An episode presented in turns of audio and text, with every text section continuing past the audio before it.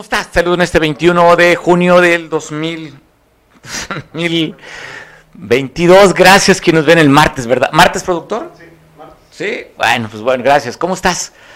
¿Cómo te pinta este día martes? Pues está riquísimo, ¿no? Como para estar acompañado. ¿Qué se te antoja más, Ibra? ¿Estar empiernado, tacita de café, chocolate o, o una copita de mezcal? Las tres cosas, pues bueno, qué envidia si tú tienes la oportunidad de estar en casa, ya sea pues, porque te puedes dar el lujo de decir, pues trabajo desde casa, puedo estar aquí disfrutando tacita de café y viendo la costera Miguel Alemán, viendo la bahía de Acapulco. Qué envidia para ti, qué ganas de estar contigo, quien está disfrutando de este momento, esta tarde así. Pues bueno, se antoja. ¿Qué se te antoja de la vida? Y vuelvo a preguntarte a Tibra. Pues bueno, ¿qué se te antoja? Pues cosas, hay muchas cosas que se pueden antojar y lo que más se antoja es trabajar en esta vida. Bendito sea los que tenemos trabajo, si usted tiene trabajo, consérvelo, porque como está la crisis, complicadísima en muchos lados. Pues bueno, te voy a platicar sobre todo lo que está sucediendo en Guerrero, ya sabe que es un noticiero este a nivel regional, también sacamos notas nacionales cuando merece la pena de lo que esté sucediendo y hasta en el mundo también que tenga afectaciones en este estado y en el municipio donde estás tú. Mando un abrazo fuerte. En este día, a quien cumple años, irle quiero reconocer su labor. Sobre todo un paisano de San Jerónimo, José Luis Abarca Peri. Hoy cumpleaños Peri, un diseñador famoso en el que la fama y el prestigio y el dinero no lo ha cambiado. Adora su pueblo, adora San Jerónimo, va con todo mundo, convive anda descalzo en el pueblo, pues bueno, de verdad es un ejemplo. Peri, mi reconocimiento y un abrazo fuerte para ti por tu carrera y por tu cumpleaños que es el día de hoy. Mucha gente que somos de San Jerónimo, pues bueno, nos da un agrado y un gusto saludarte porque vemos en ti ese hombre exitoso, triunfador y sobre todo que no has olvidado tus raíces y que amas a tu pueblo. Saludo fuerte para San Jerónimo que está viendo por televisión esta, este noticiero, Canal 8 y Canal 53. Saludos a Toyac y me voy como si fuera este, ruta de camión. Quinto patio ciruelar, primero, segundo, tercer arenal, Corral Falso, el Ticuí, Zacualpan, Coyuca, los barrios, eh, las lomas, eh, el Bejuco, San Marcos, en fin, donde nos ven este noticiero y más allá del estado también hasta Veracruz. Mando un fuerte abrazo a varios municipios de Veracruz, de costa a costa. Esperemos que un día digamos también de frontera a frontera. Nos ven por tele y aquí nos ven por redes sociales. También les mandamos un abrazo a través de este micrófono, de todo este equipo entusiasmado porque estos días frescos dan mucha alegría. Saludos. Dicen que la lluvia es dinero. Pues bueno, para el campo esto viene bien y para el medio ambiente también. Pues bueno, quiero empezar la primera información contigo sobre este acto vandálico que realizaron en la capital del estado. Eh, maestros de la Coordinadora Estatal de Trabajadores de la Educación en el estado de Guerrero, donde el día de ayer habían marchado después de que se estaban oponiendo a las medidas de que tienen que dar su declaración patrimonial. Ayer hicieron una mague, mostraron el músculo, caminaron por la autopista del Sol, que ahí en el, en el paso de la capital le llaman, creo que le llaman, me corregirá Pablo Maldonado, el Boulevard Vicente Guerrero, ahí amenazaron que iban a bloquear, pues le dijeron las autoridades, vénganse, vamos a platicar. Pues ahí estuvo con ellos conversando el secretario general de gobierno, y después de eso, pues la cosa no paró ahí. Para que nos platique qué fue lo que sucedió, agradezco mucho a Pablo Maldonado de ese Chilpancingo. Pablo, ¿qué pasó el día de ayer con los profesores de la CETEC? Bueno, continuando Mario, eh, buenas tardes con la novela de las manifestaciones de la CT. Ayer esta comisión política se traslada eh, hacia el Palacio de Gobierno para verse con autoridades del gobierno del Estado de Guerrero, de la Secretaría de Educación Guerrero, de la Secretaría General de Gobierno, y eh, pues inician esta mesa de diálogo que tanto habían pedido ellos por la mañana y eh, que por fin la logran. Luego de una dos horas de, estar en el Boulevard Vicente Guerrero, lateral del Boulevard, como le conocemos, a la altura de la tienda Tams, la comisión pues llama a sus compañeros para que se trasladen a las afueras del Palacio de Gobierno y ahí esperar los resultados de esta mesa de diálogo. Pero en las negociaciones, en este pliego petitorio que traen los maestros de la coordinadora, ¿hay algún punto en el que se atoran? Todavía no tenemos claridad cuál, pero ante el desacuerdo de eh, pues este punto dentro de la, del pliego petitorio, la CETEC se levanta de la mesa y rompe el diálogo. Desafortunadamente, Mario, no nada más rompieron el diálogo, también rompieron los vidrios de la fachada del Auditorio Estatal Sentimientos de la Nación, también eh, vandalizaron lo que es una caseta de vigilancia, de seguridad en la entrada del Palacio de Gobierno y eh, pues eh, molestos por no haber eh, pues obtenido los, la respuesta que esperaban del gobierno del estado pues los eh, de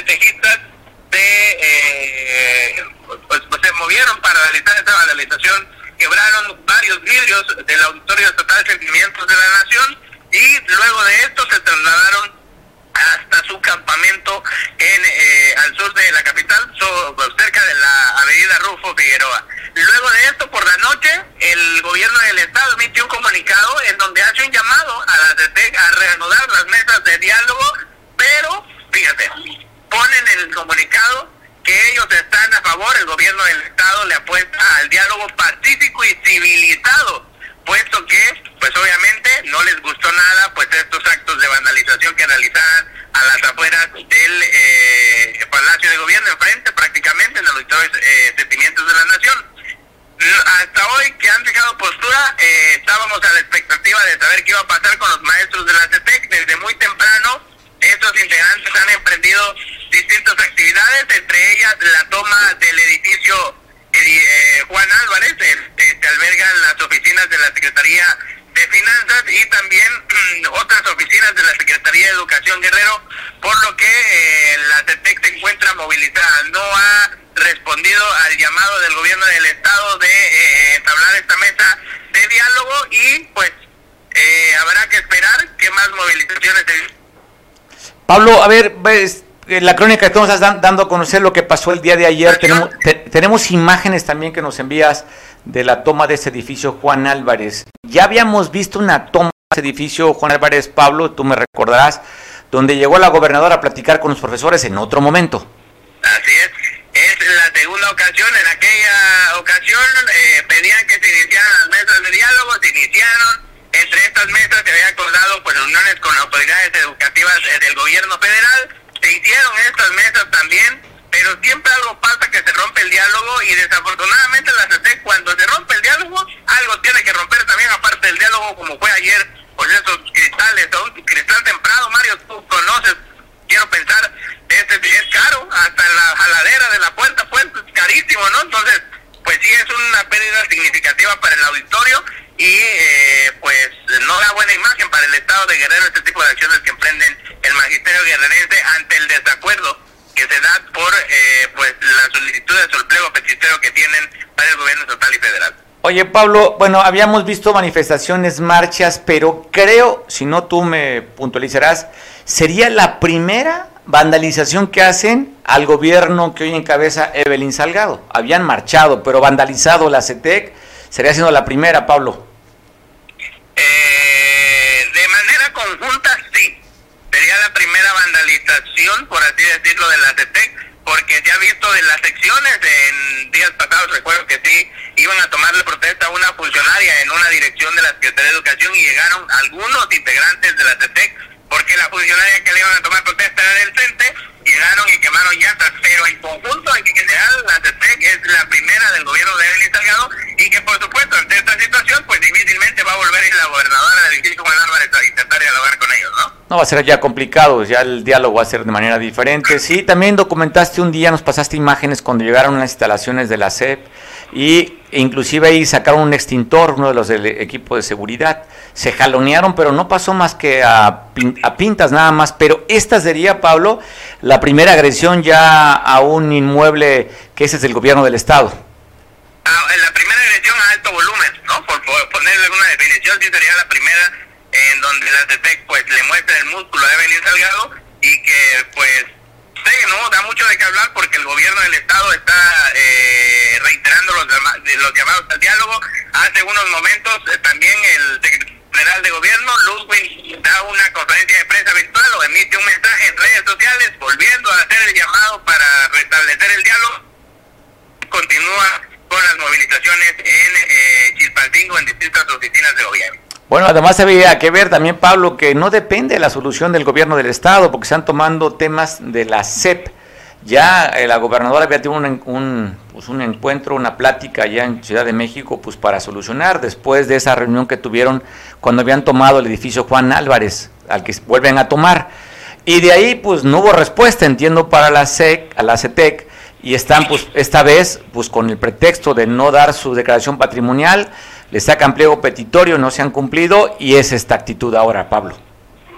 Sí, la verdad es que eh, habrá que esperar que se aclare, porque hasta la misma CETEC ha aceptado, el mismo dirigente ha aceptado que dentro del pliego petitorio que tienen, pues sí se avanza, ¿no? En las, en las peticiones, pero en algún punto se atoran que no nos queda claro, entiendo que entonces en el tema de, de recategorizaciones y asignación de plazas, y entonces pues más que otra cosa, yo lo vería más como un, una lucha de conflictos de intereses de ambas partes, pero que siempre pues los que salimos perdiendo son los guerrerenses por todos lados. Uno porque eh, cuando los maestros están movilizados en Chilpancingo, pues no hay clases, ¿no? Algunas escuelas seguramente eh, estarán con la plantilla incompleta y eh, pues estaremos afectados por este lado. Y luego la otra, que también si hay manifestaciones, si hay bloqueos, pues también están afectados porque pues nos cuartan la movilidad en Chilpancingo y eh, pues no le ve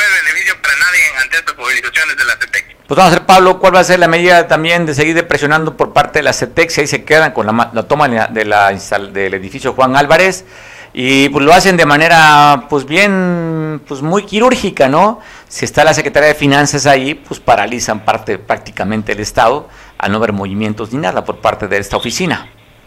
Sí, no, definitivamente. En la mañana incluso, fíjate, se me pasó, hay un video, te lo voy a mandar para que si lo quieres mostrar en el transcurso del, noticiero. Eh, cuando llega la CETEC al edificio Álvarez, al Juan Álvarez, la gente que estaba dentro, eh, pues eh, haciendo fila en la lista de espera para hacer un trámite, se empieza a unir a los manifestantes a decirles que se retiren porque pues es gente que prácticamente pierde el día porque tenía que hacer ese trámite, seguramente algunos son de urgencia y no lo pueden hacer ante la toma de las instalaciones. Y mucha gente, Mario, incluso viene de otras partes del estado pagando pasaje, a lo mejor pagando gasolina, pagando hospedaje, y que cuando te toca hacer el trámite no lo puedas hacer porque pues, tomar y entonces pues uno que culpa. Bueno, Pablo, vamos a darle seguimiento a ver qué pasa, hasta dónde llega si se calma el movimiento o crece más el movimiento de los, maestros de la CETEC. Te mando un abrazo a Chilpancingo, Pablo. Claro, Mario, buenas tardes. Buenas tardes, pues está. Un tema que no se veía, no esperamos que fuera a crecer y ahí está este, esta manifestación por parte de los maestros de la CETEC, donde vandalizan el edificio que está precioso, por cierto, el, este, el sentimiento de la, nación, un auditorio, frente, frente, hay que atravesar nada más la avenida, frente a Palacio de Gobierno, donde despacha la gobernadora. Pues complicado, porque hay muchos temas que no puede resolver el gobierno del Estado, que le toca a la federación, y ahí pues, está atrapada la gobernadora para dar respuesta ante la exigencia, ahora de manera violenta, por parte de los profesores de la CETEC. Y hablando de violencia, ejecutan a una trabajadora de una tortillería en Iguala. De acuerdo al reporte, que pasaron en una motocicleta y le tiraron a esta, a esta tortillería las flores que se encuentra ubicada en la avenida Rufo Figueroa, en la colonia 24 de febrero, allá en la parte sur de, de Iguala. Esto sucedió ayer, poco después de las 2 de la tarde. A esta mujer trabajadora de esta tortillería de aproximadamente 40 años recibió varios impactos de bala, donde cayó muerta en esta parte donde trabajaba, en las flores, esta tortillería. Y hablando de otra ejecución de mujeres, esto fue en la autopista del Sol, en el a la altura del municipio de Huitzuco, una Nissan NP300 que estamos viendo, iba sobre la autopista del Sol el día de ayer en el kilómetro 214 a la altura de, decía, del municipio de Huitzuco, muy cerca de la caseta de Paso Morelos. De acuerdo al reporte, le hicieron la parada, los querían asaltar, no sabían si querían quitar la camioneta o era un asalto, el conductor no se detuvo Así es que fue agredido esta camioneta. La persona que iba atrás, Alejandra, de 35 años de edad, perdió la vida de manera instantánea cuando recibió un impacto de bala que penetró por unos costados de la camioneta. En este vehículo iba su hermano José de 33 años y su papá Oriol de 73. Fue remolcada hacia Iguala en una grúa para pues, levantar y hacer las averiguaciones correspondientes de este homicidio de esta mujer que no sabemos de la procedencia, pero trae placas del estado de Guerrero, que fue bueno, asesinada el día de ayer y se habla de que era un intento de robo. Y en Iguala también, un ataque a la 1.50 de la tarde, poco antes de que habían atacado la tortillería, también pasaron y, tiraron balazos en el Infonavit, donde en esta, en esta zona había un taller de motocicletas, donde de acuerdo al reporte de la gente que vive por ahí, en esta avenida Lázaro Cárdenas, hablan de que fueron lastimados, heridos un par de jóvenes. Quedaron ahí simplemente los casquillos percutidos y la mancha hemática sobre la banqueta de este taller mecánico allá en Iguala. El ataque fue, le decía, a la 1.50 aproximadamente el día de ayer. Y así están las cosas, ¿eh? Como también aquí en Acapulco, en la Colonia Bonita, fue atacado una persona eh, sabe nada más que el hecho que reportaron en el 911 de estos impactos de bala, el que resultó lesionado por sus propios recursos se trasladó a un hospital cerca de la zona. No se sabe el nombre de la persona que fue atacada, pero otra agresión, como la que ayer comentábamos también en los lirios, ayer fue igual, ¿verdad, Ibra? Ayer también sucedió también un ataque que se dio aquí en Acapulco. Y después de lo que comentamos, ayer tuvimos un amplio, el amplio comentario de nuestro compañero Oscar Radilla respecto al ataque del que decían, y que ayer nuestro compañero Oscar aclaraba, que no era escolta de Osiel Pacheco, que él pertenecía sí, a la corporación de la Policía Preventiva Municipal de Coyuca y que fue asesinado en el bar, en este poblado, el segundo más grande después de la cabecera Los Bajos del Ejido se habla de un reforzamiento por parte del, ejército mexicano y la Secretaría de Seguridad del Estado. Vamos a platicar, es posible, estamos contactando con el secretario de Seguridad Pública Municipal, pues para que nos cuente sobre estas medidas que están implementando para reforzar la seguridad del municipio de Coyuca de Benítez, porque fue nota, sobre todo que el encabezado decía que este policía Ramón era escolta del alcalde, el cual ayer en la nota de la entrevista con nuestro compañero Oscar desmentía este dato, pero vamos a estar de buscar a la fuente, al secretario de eh, Pública Municipal, para que nos confirme el dato. Él se llama David Borja Padilla, el secretario de Ciudad Pública Municipal de Coyuca Benítez. ¿Estamos con él? Estamos tratando de contactar con él para que nos confirme del reforzamiento de esta medida. Ahí está la imagen de Ramón, quien era elemento de la policía municipal que fue atacado el día de ayer. Vamos a poder intentar conversar con él. ¿Qué nos dice? ¿No? A ver si David, a ver si nos puede tomar la llamada y conversar con él.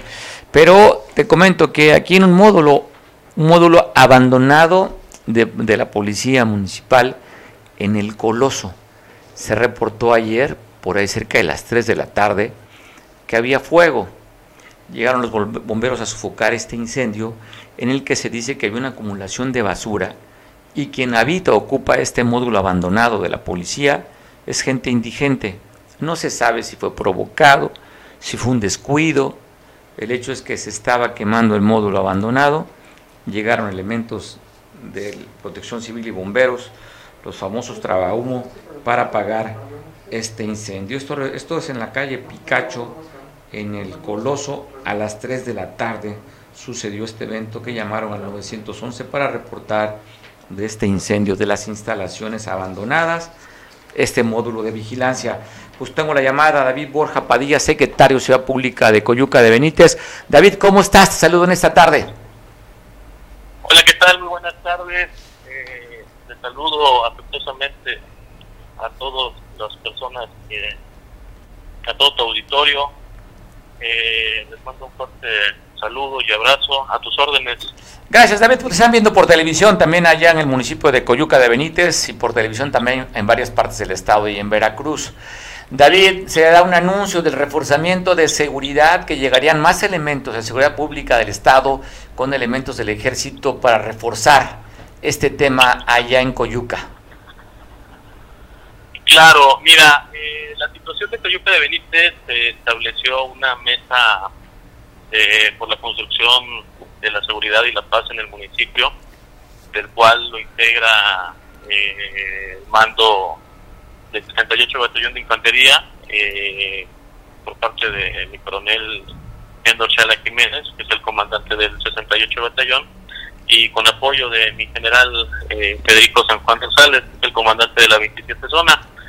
Así también este, por parte de la Policía del Estado, eh, ahí tenemos también, se integran a los trabajos por la seguridad de Coyuca de Benítez. Esto lo, lo estamos trabajando desde el mes de marzo del presente año y se han estado realizando los trabajos de coordinación entre el Ejército Mexicano, Policía del Estado, Policía Ministerial también ha estado participando, y Policía Municipal para efectos de poder reducir ahí los las incidencias que se, que se han presentado en el municipio.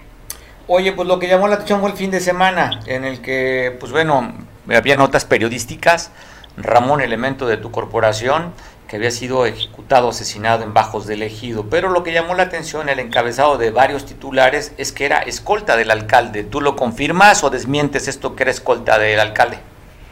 Mire, quiero precisar que el compañero Román, eh, desde un inicio, eh, él integró ¿sí? el equipo de escoltas del presidente, desde un inicio. Sin embargo, posteriormente eh, se desempeñó como director de la Policía Preventiva hasta el 15 de junio del presente año y ya posteriormente se integró como en el área operativa de la Secretaría de Seguridad Pública como elemento operativo y este, actualmente esas funciones desempeñaba. Ok, entonces desmientes lo que se publicaba en distintos medios, que era operativo, pero no era escoltado del alcalde. Román que fue ah, asesinado. Las investigaciones están en curso, ¿verdad? Sobre este este este homicidio. Sí, claro que sí. Eh, condenamos por parte del municipio, del H Ayuntamiento y de la Secretaría de Seguridad Pública este, este lamentable hecho en contra del, del compañero Román. Se solicitó a la Fiscalía el seguimiento y el esclarecimiento de los hechos eh, con facultad de atribución. Eh, ya se inició la carpeta de, investigación desde el momento que sucedió el hecho y ya en competencia de fiscalía eh, deberá determinar lo que el derecho corresponde. Bueno, David, también hace unos días se dio un acontecimiento en el embarcadero, en el que también a través de pues, redes sociales, que a veces pues, no son fuentes confiables, pero vale la pena aclararlo contigo. Se hablaba de que un comando armado había asesinado a esta persona en el embarcadero. Investigamos por medio de comunicación, nos dijeron, no, no fue un comando, fue un tema, una rencilla ahí que se dio el asesinato. ¿Tú qué información tienes? ¿Si llegó el comando o lo no, no, se desmiente, totalmente falso que haya sido por parte de un comando armado. Eh, esa cuestión fue una situación de riña entre particulares que lamentablemente una persona perdió la vida. Eh, familiares de la misma comunidad del embarcadero no permitieron que se realizaran las diligencias de ley y se llevaron el cuerpo para efectos de darle este, sepultura al mismo. Eh, pero no, no, eh, no, se tiene registrada esa, esa circunstancia. el reporte fue eh, por riña, el que tenemos preliminarmente, y no así como lo manejaron previamente, como me mencionas. Yo lo quería confirmar, le decía, nosotros investigamos por las fuentes que tenemos ahí, dijeron, no, no fue como se dice en redes sociales, fue un tema de una riña, inclusive creo que el calor de las copas, donde se dio este homicidio. David, pues bueno, te mando un saludo, gracias por tomar la llamada y pues estar puntualizando estos datos que llega, refuerzos para la seguridad de Coyuca de Benítez. Claro que sí, los refuerzos por parte del Estado y la Federación eh, van a estar muy palpables ahí en el municipio para efectos de mejorar y garantizar el orden público y la paz social en el municipio. Pues saludos David, saludos a la gente de Coyuca que nos está viendo por televisión también. Buenas tardes, hasta luego. Buenas tardes, pues está el secretario de Ciudad Pública Municipal de Coyuca sobre este tema, el reforzamiento y sobre todo para aclarar, dice él, pues no era. Lamentablemente murió, mataron a, a Román, pero lo que, lo que más llamó la atención pues fue la nota que era escolta del, ex, del alcalde o si el Pacheco, desmintiendo esta, esta información. Cuando hay coordinación de autoridades se da resultado, como fue el caso de la Fiscalía General del Estado con la Fiscalía de Oaxaca, donde detuvieron en Puerto Escondido a un presunto homicida. homicida. César lo están acusando de homicidio calificado. Esta detención se dio con esta coordinación. Si usted lo identifica con algún otro evento, pues ahí está la, la imagen. Se habla que él asesinó eh, a, a, Edgar el día 15 de mayo en Tierra Colorada. Se dio a la fuga al hermano vecino de Oaxaca en Puerto Escondido y hasta allá le llegó el brazo largo de la justicia para detener a César. Si usted le identifica, ahí los números de la fiscalía para que usted pueda reportar en caso que tenga alguna cuenta pendiente con la autoridad. La gobernadora del estado se reunió con alcaldes de la región de Tierra Caliente. Y la gobernadora dice, pues me da mucho gusto poder platicar porque mis raíces, ya sabe, su padre, el senador Félix Salgado Macedonio, es de las querendas allá de esta región de la Tierra Caliente. La intención de esta reunión es movilizar a la parte allá para que sea un lugar de prosperidad y sobre todo que la gente viva con una mejor calidad de vida. Fueron todos los alcaldes a proponer y a sumarse a los trabajos de la gobernadora y buscar las coincidencias para que esta zona pues, sea un detonante en Guerrero, una región importante, una de las siete regiones, la región de la Tierra Caliente. Ayer se reunió la gobernadora con ellos para poder conversar de qué manera pueden coincidir y sumarse al trabajo municipal con el trabajo estatal y que esto sea un polo de desarrollo, una región bastante activa, los calentanos. Por cierto, hace unos días festejaron aquí en el fin de semana, festejaron la unión, hay dos asociaciones de calentanos en, en Acapulco radicados y que bueno, hacen un evento, un festejo, vestidos de rojo, estos esta región muy trabajadora, ¿eh? quien identifica a los calentanos en Acapulco o en el estado, pues son gente con mucho, con mucho trabajo. Pues saludos a los alcaldes de Tierra Caliente. Oiga, ya hay una iniciativa que propuso el, el diputado Marco Tulio, quien es diputado del distrito número 8 que abarca La Jardín y hasta Coyuca de Benítez, la región poniente de Acapulco y el municipio de Coyuca de Benítez. ¿Qué es lo que está proponiendo el diputado? Que se inscriba con letras de oro las, el muro de la, de la sesión de donde se reúnen los, los diputados en el Congreso local en nombre de Lucio Cabañas. ¿Cómo ves, Víctor Cardona, cronista de la ciudad, esta iniciativa que ha propuesto Marco Tulio de inscribir con letras de oro el nombre de Lucio Cabañas en la sesión, allá en, la, donde se, en el pleno, donde se sesionan los diputados en el Congreso del Estado? Mario, eh, bueno, que yo sepa, bueno, bueno, primero buenas tardes al auditorio. Que yo sepa, este, ya había una iniciativa, creo que en el tiempo que tú estuvo como diputado Octaviano Santiago Dionisio, ya se había aprobado una iniciativa como esa. Lo que no sé es qué pasó, este, si nunca se cumplió, o la mandaron a la, al basurero, no sé, pero ya, ya había, se había comentado en el Congreso del Estado que se escribiera con letras de oro el nombre de Lucio Cabañas y el de Genaro Vázquez también, ahí en el Congreso del Estado. Y no sé qué haya pasado, pero ahorita, bueno, yo sinceramente como toyaquense, pues alabo esta iniciativa y la festejo, porque yo creo que todos los hombres que han aportado algo al estado de Guerrero deben estar inscritos sus nombres con letra de oro, letras de oro en los recintos importantes del estado y del país. Yo creo que no solo debe estar Lucio Cabañas, Genaro Vázquez, también Juan R. Escudero, y algunos otros próceres como Feliciano Radilla, que también revolucionaron la vida de los costeños. Oye, pues va bien, ¿no? Con el discurso de, de, la 4T, cuando viene el presidente de la República allá a Zacualpan a ver esta Universidad Benito Juárez, mencionaba como héroe a, a Lucio Cabañas, cuando pues el logotipo del ayuntamiento de esta administración aparece en primer plano Lucio Cabañas, eh, pues va bien, ¿no? Con el discurso, Víctor.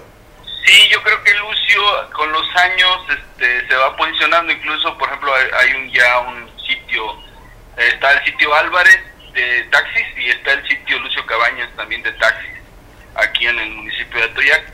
Yo creo que poco a poco Lucio Cabañas está pues eh, eh, posicionándose en nuestra cultura, ¿no? En la, yo siempre he dicho que Lucio es parte de nuestra cultura y bueno, ahora ya cuanto más la gente pues eh, hasta lo que antes no se consideraban cabañistas, ahora se consideran cabañistas.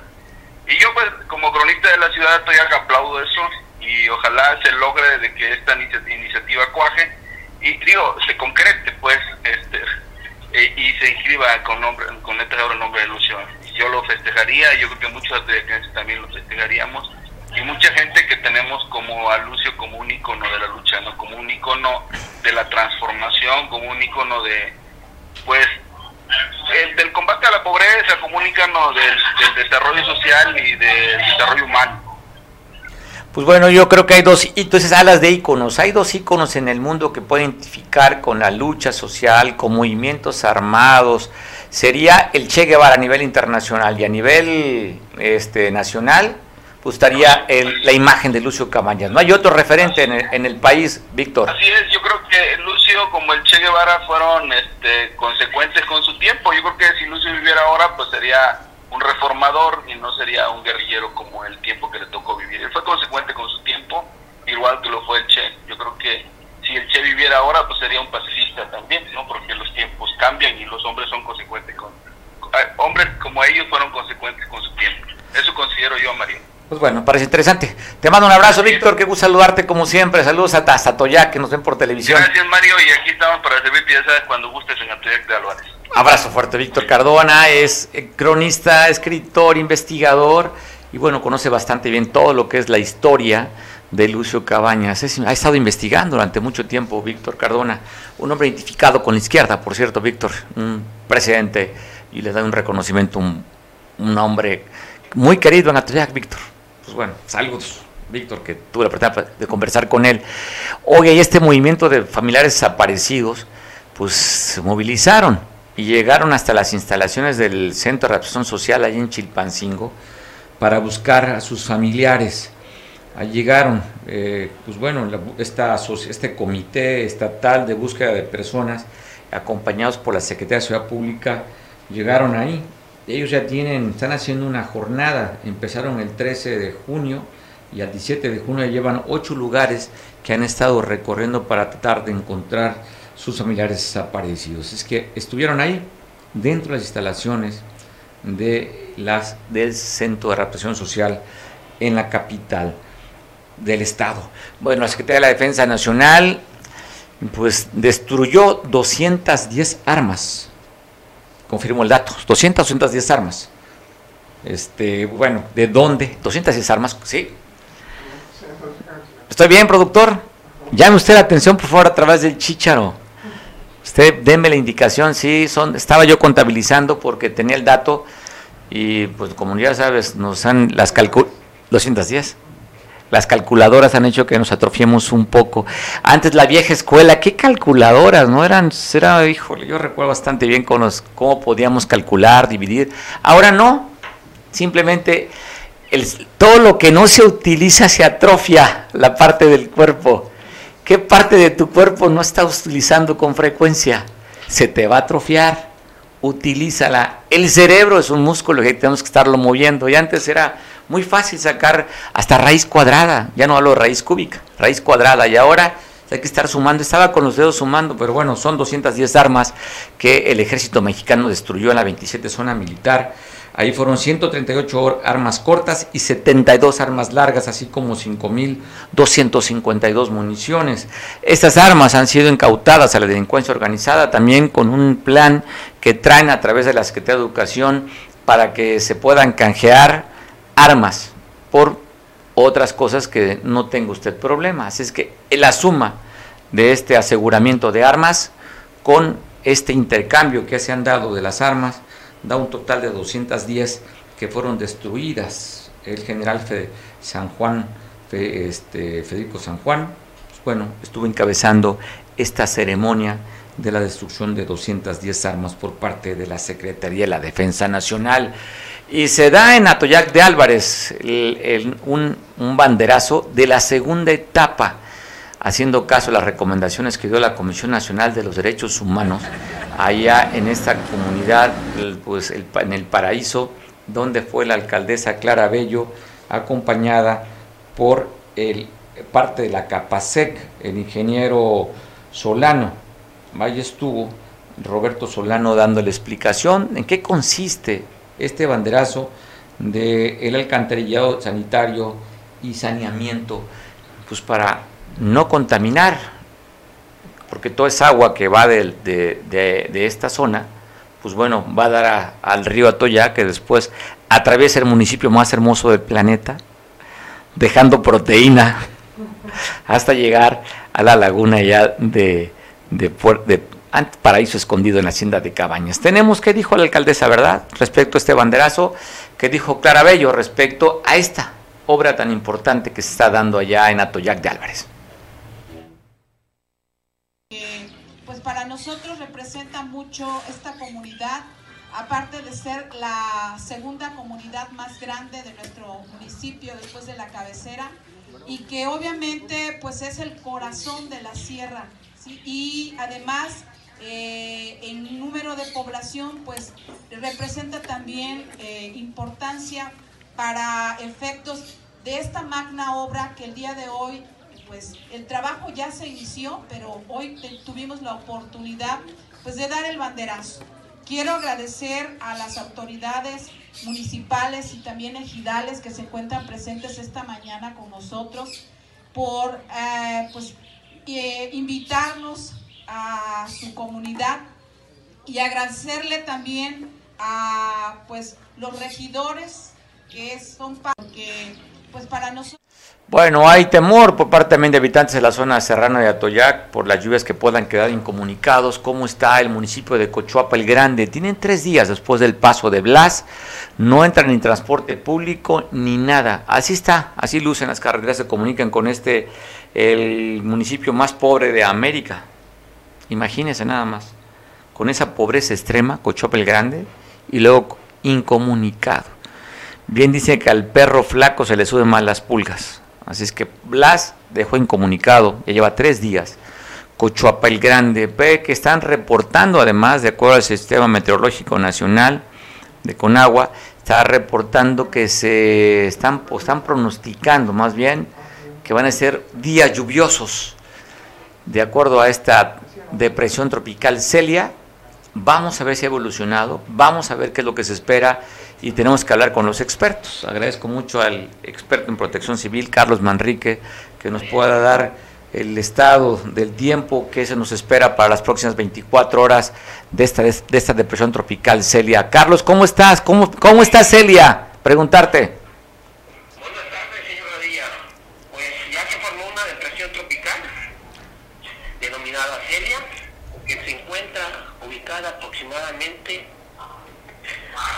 A 525 kilómetros al suroeste de Oaxaca y a 590 kilómetros al sur de Acapulco, señor. ¿Sí? Va, su trayectoria va en forma paralela, ¿sí? Hacia la costa, o sea, no va a entrar a, tierra, sino es por, puro, por puro mar, ¿sí? Esto nos va a ocasionar precipitaciones ¿sí? a lo largo de todo el día en las siete regiones del estado de Guerrero. Es así que empezó ayer con lluvia en la costa grande, costa chica, y las precipitaciones están calculadas aproximadamente de 150 a 250 milímetros. ¿sí? Esto quiere decir que va a seguir lloviendo. El pronóstico de la Comisión Nacional del Agua que son lluvias desde el día de ayer hasta el día jueves, señor, hasta el día 23. Ese es el pronóstico que está dando el Servicio Meteorológico Nacional. Las recomendaciones son las que siempre impartimos en su, en su programa. Aquellas personas que viven en zonas de riesgo, arroyos, ríos, estar pendientes con los boletines meteorológicos que van emitiéndolos cada ocho horas por la presencia de este fenómeno y otra noticia que viene otra, otra onda tropical abajito de cero. ¿sí? Entonces caemos en, la, en el pronóstico que el mes de junio va a ser un mes de mucha lluvia. ¿sí? Afortunadamente no nos ha pegado ningún ningún fenómeno hasta el momento en Guerrero, excepto los daños en la barbita, excepto el deslave ahí en Cochuapa, que tiene siete localidades comunicadas, que ya siendo ya están siendo atendidas por el gobierno del estado de Guerrero, y a través de la gobernadora. Pero el tiempo es pronóstico lluvia, ¿sí? La racha de viento de 65 a 85 kilómetros por hora. Ahorita es considerada como una depresión tropical, Oye, Carlos, los ha estado monitoreando. Cuando has platicado contigo, nos decías desde el río Suchiate, que venía por Guatemala, colindando con Chiapas, eh, y nos platicabas también la velocidad con la que se desplaza. Y bueno, va lento, va lento afortunadamente. Oye, no sé, a veces es más complicado que vaya lento porque vaya, va absorbiendo más agua, ¿verdad, Carlos? Afirmativo, usted sabe que los ciclones y huracanes se forman en el mar y a través de los cambios bruscos de temperatura. El punto idóneo, el punto donde se forman los huracanes es en el mero golfo de Tehuantepec, en Oaxaca, por las temperaturas cálidas de esa zona.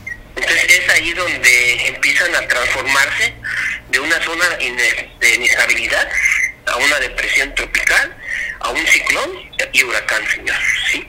Por el paso del, del sistema ciclónico al Golfo de Tehuantepec. ¿sí? El Golfo de Tehuantepec es el causante de todos los, los sistemas ciclónicos que evolucionan. Pues vamos a esperar que se venga tranquilito, Celia, y que no afecte a ninguno de los estados costeros que atraviesan todo el país. Carlos, pues las recomendaciones.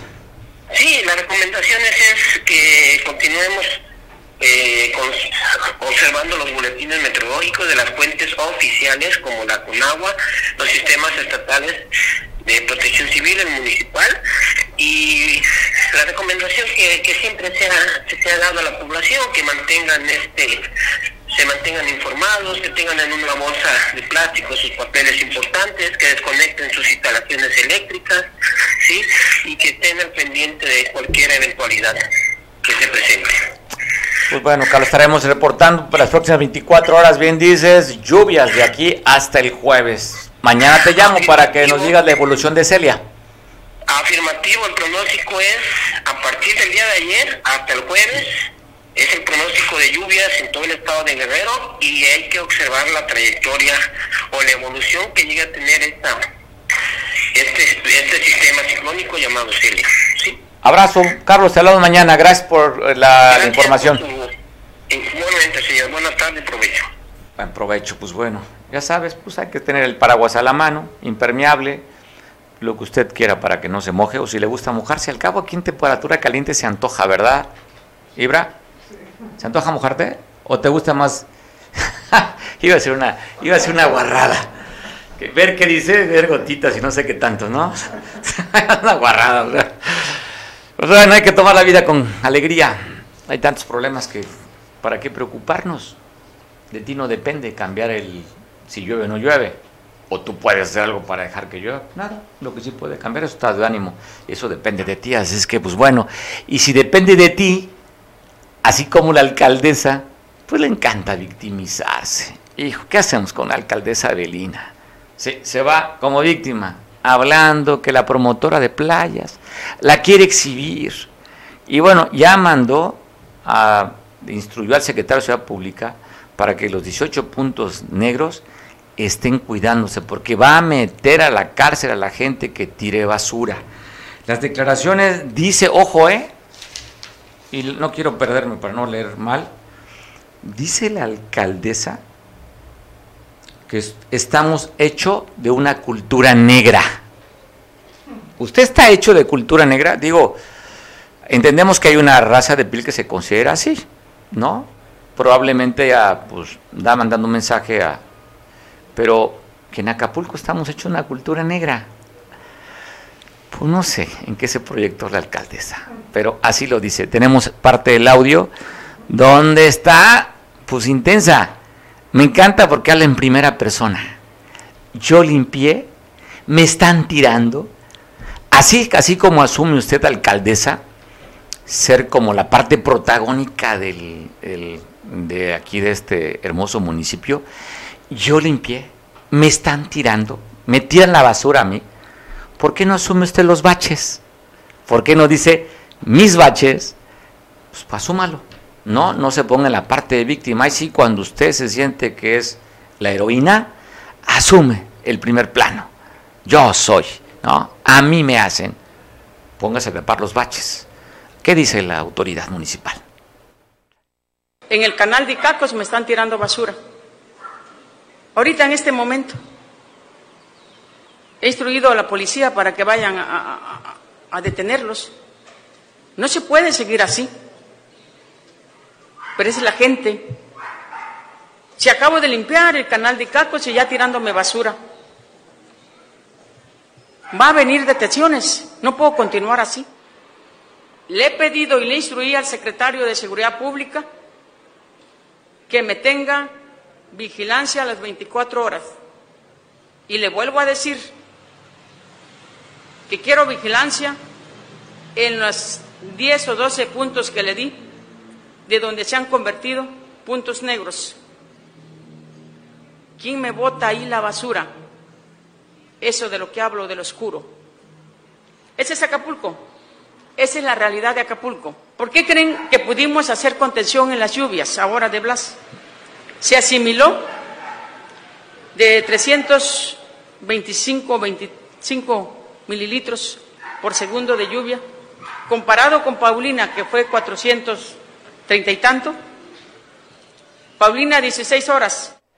Obsoleta, ¿verdad? Perdón. Bueno, me encantó. Es, que sí, sí, sí da unas perlas para divertirse. ¿Quién me vota? Ahí la basura. ¿eh? No quién la tira. ¿Quién me vota? Muy, muy, un lenguaje muy coloquial. Pero ¿quién me vota? O sea, primera persona es el tema del egocentrismo y la soberbia. Pero mala para gobernar, alcaldesa.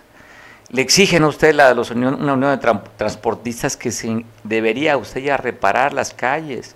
¿Qué se juntó con usted? Platicó este líder del transporte para decirle, oiga, nos sale hasta en 5 mil pesos muchas veces reparar eh, nuestras unidades. Hay llantas, rines, suspensiones. Esto le dijo Oscar Reyes, de esta Unión de Transportes del Estado de Guerrero, esta asociación de transportistas, porque les cuesta un dinero que no hay, las refacciones carísimas, todo por un descuido y una mala administración. Así es que, a ver, ojalá cumpla usted, alcaldesa, con el reclamo que le hacen los transportistas, cosa lo cual me, me sumo porque toda la ciudad está llena de baches, toda. No hay una de las avenidas que esté en buen estado y cuando somos un polo turístico. O sea, no somos una ciudad industrial, vivimos del turismo. Me ha tocado ver en repetidas ocasiones como en la escénica cualquier cantidad de turistas cambiando llantas a la noche, al mediodía. La avenida que debería estar impecable. Así es como recibimos el turista. Luego nos vamos muy guapos a Estados Unidos a promover el turismo, cuando inclusive dio la oficina de Estados Unidos recomendaciones no visitar varios estados. ¿Y qué cree? Nos vuelve a poner a Guerrero.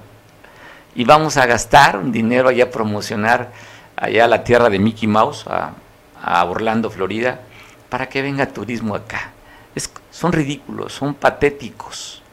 ¿Cómo invitas a gente a tu hogar o a tu casa cuando tienes hecho un muladar llena de hoyos? Arregla y luego sales a invitar gente pero bueno, así que, pues bueno, las cosas. Vamos a hablar con quién, con Miguel Hernández, ¿verdad? Miguel, por favor, requiero platicar contigo, estoy en crisis. En crisis con ese tipo de declaraciones. No me botes la basura, por favor, Miguel, hombre. Eres, eres, eres, un conservador fifí tú eres de los que estás en contra de la cuarta transformación en Acapulco. Ya vi, oye, te quejas por un bachecito. ¿Qué son? ¿Qué son 10, 15 mil baches que hay en toda la ciudad? Lo que pasa es que tú en tu zona FIFI, pues esa escénica, te va a decir mi amiga Belina, te va a dar una lanita, 20 mil pesos para que digas ahí que esa le corresponde al Estado, que no es su bronca. Pues ya ves que los de los estos cochinos de la promotora sacan a la costera la basura. Digo, pues no sé por dónde va a sacar. Yo fui director de la promotora de playas y teníamos una excelente coordinación con el ayuntamiento municipal en ese entonces. Y bueno, no es nada más la basura, ¿eh? No es nada más el agua, no es nada más el problema de, los baches, sino es un problema total y absoluto en todo contexto y en todo sentido. porque la corrupción, ay, ya reconoció que inclusive tuvo que cambiar algunas gentes de, de las oficinas de catastro, ¿no? Pero no dio nombres, ni siquiera, ni siquiera los inició o les levantó algún, o los, o los puso a disposición de algún juez, o sabemos si hay alguna denuncia penal en ese sentido. Luego entonces, pues es parte de, ¿no? Ya ves que hoy inclusive los despedidos del, DIF. municipal, pues tomaron las, tomaron las oficinas. Pero tú no te preocupes, tú no te preocupes. Eso es parte de, de que ya es obsoleto todo lo que ha pasado, tenemos que reformar de nuevo. Vamos a hacer hoyos por todos lados para que cuando ya sea todo el municipio un solo hoyo, entonces sí podamos meter un camino de esos rurales que va a venir a inaugurar el fin de semana. Ah, bien, el presidente. qué bueno, viene mi cabecita de algodón a checar. qué bueno, amor con amor se paga. Viene acá el presidente, más de dos mil millones de eh, pesos en, caminos artesanales. Eso es, lo que, vamos a esperar. Y luego esperemos que también vengan las porcholatas. Ya ves que esas dan positivo. Dan positivo, pero no a la demanda, no a un proyecto de nación, nos dan positivo al COVID. Ya nomás nos falta Dan Augusto, porque parece ser que llevan la competencia, ¿no?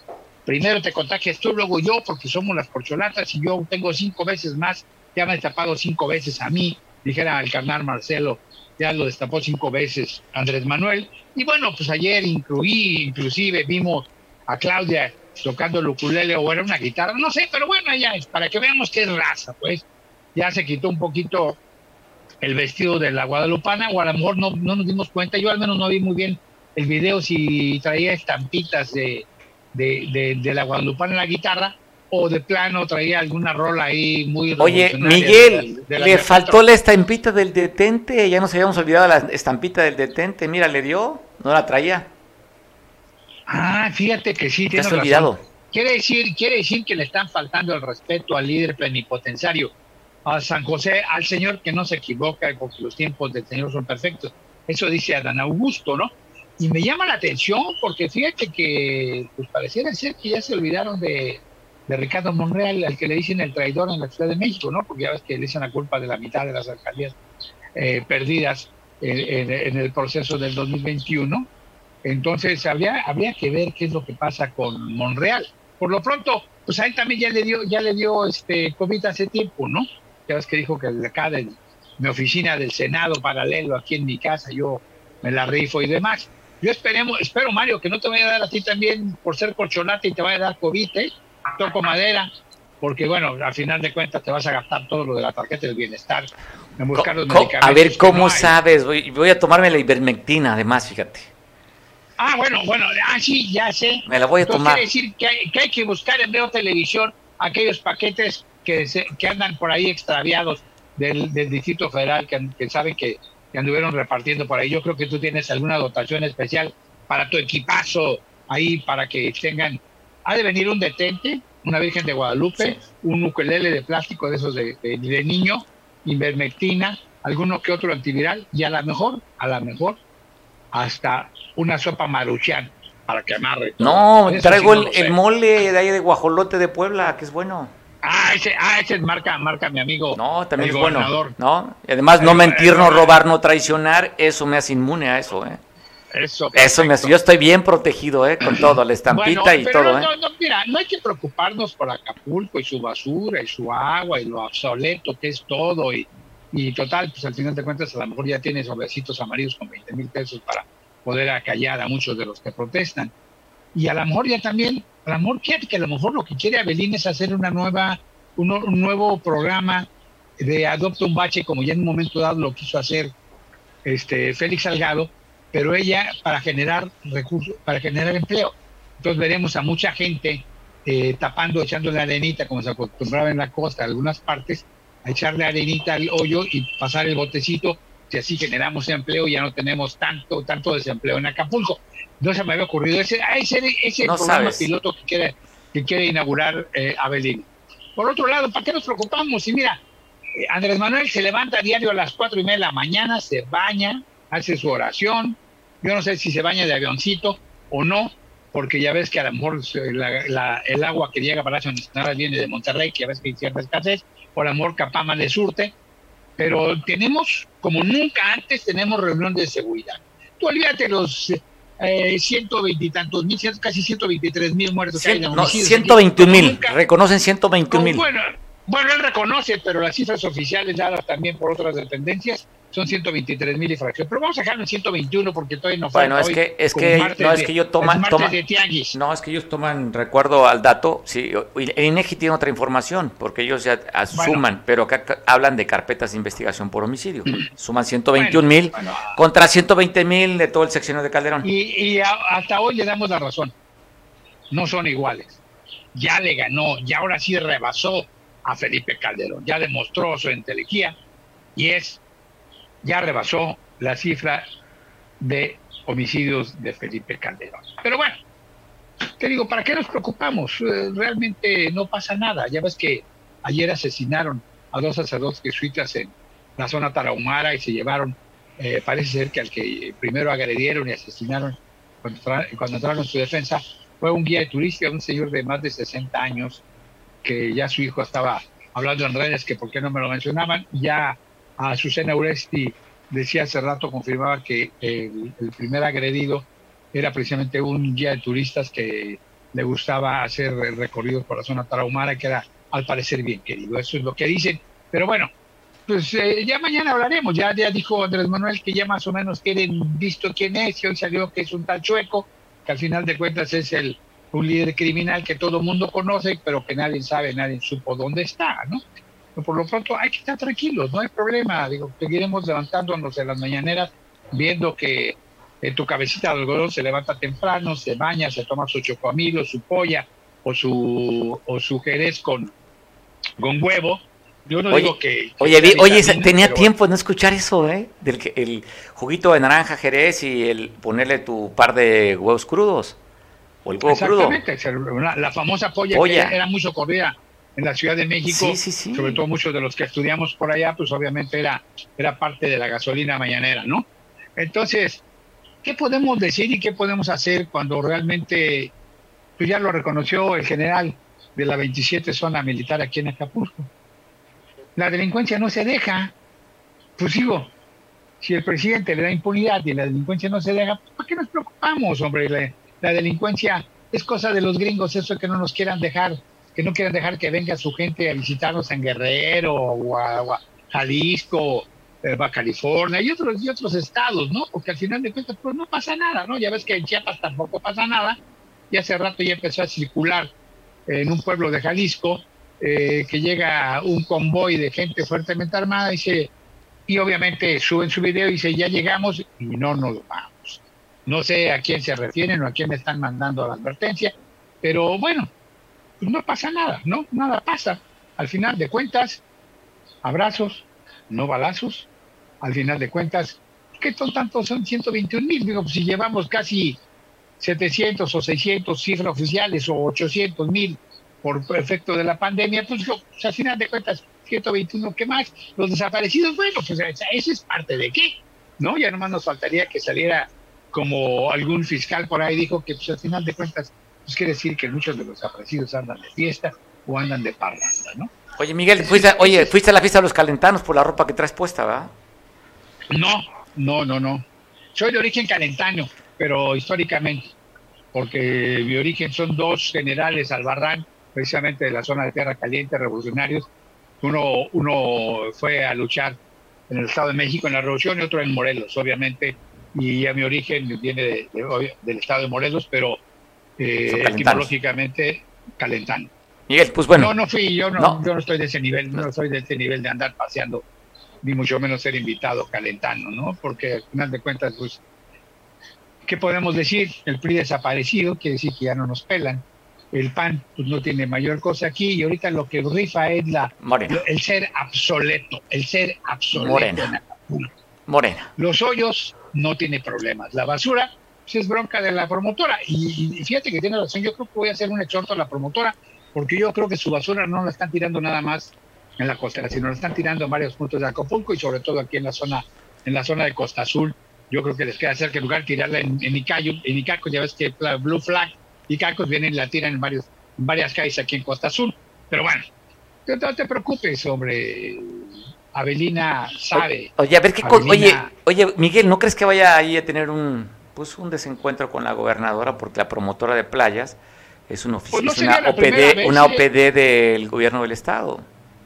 Yo creo que no sería la primera vez. De hecho, ya he tenido varios deslices en donde de manera indirecta le echa bronca a Evelyn, inclusive a Félix.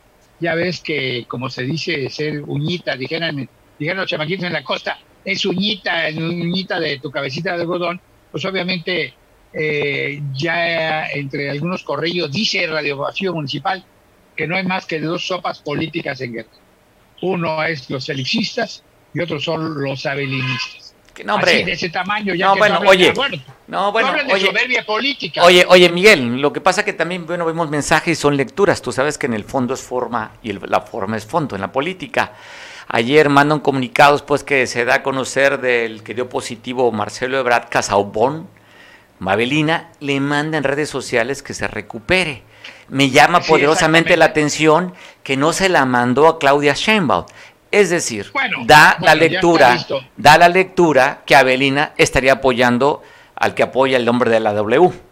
Bueno, ya viste, ya viste que Abelina, y de hecho el hombre de la W, que no de la WFM ni de W Radio, apoyó a Abelina, ¿eh? a pesar de ser eh, gerente o CEO de Movimiento Ciudadano, apoyó, apoyó a Abelina abiertamente. ¿Que lo dices por su exdiputado López Uguía que trabaja ahí de subdirector o subsecretario de turismo? ¿O por qué Por él y que le, eh, creo que por ahí le invirtió. Dicen, ¿eh? yo estoy allí, como dicen en el Radio Pasillo Municipal.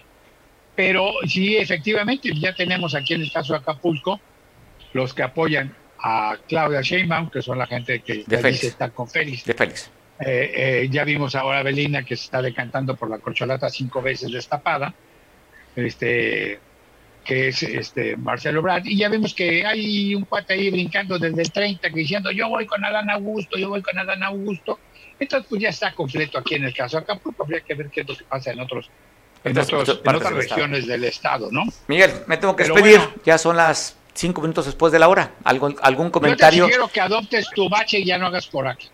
Y la otra, y la otra. Sí. O sea, al final de cuentas, ¿qué podemos decir cuando eh, la criminalidad ya ha rebasado a este Estado y sigue permeando que es un Estado cómplice, socio o un narcoestado? Ahí te la dejo. Saludos a todos, buen provecho. Buen provecho, Miguel, buen provecho. Cuando el PRI había la famosa Pax Narca. Buen provecho, Miguel, nos Pues vemos sí. mañana. Ahí te dejo al Pues final, ya- así con ganas. de- ¿eh? Ah, Miguel, no ya nos despedimos, no Miguel. Platicar. Ya nos Ya despedimos. no podemos platicar. Sale. Buen provecho, Miguel. Nos vemos mañana en punto a dos de la tarde. Pues bueno, como siempre, Miguel es una gozadera conversar con Miguel.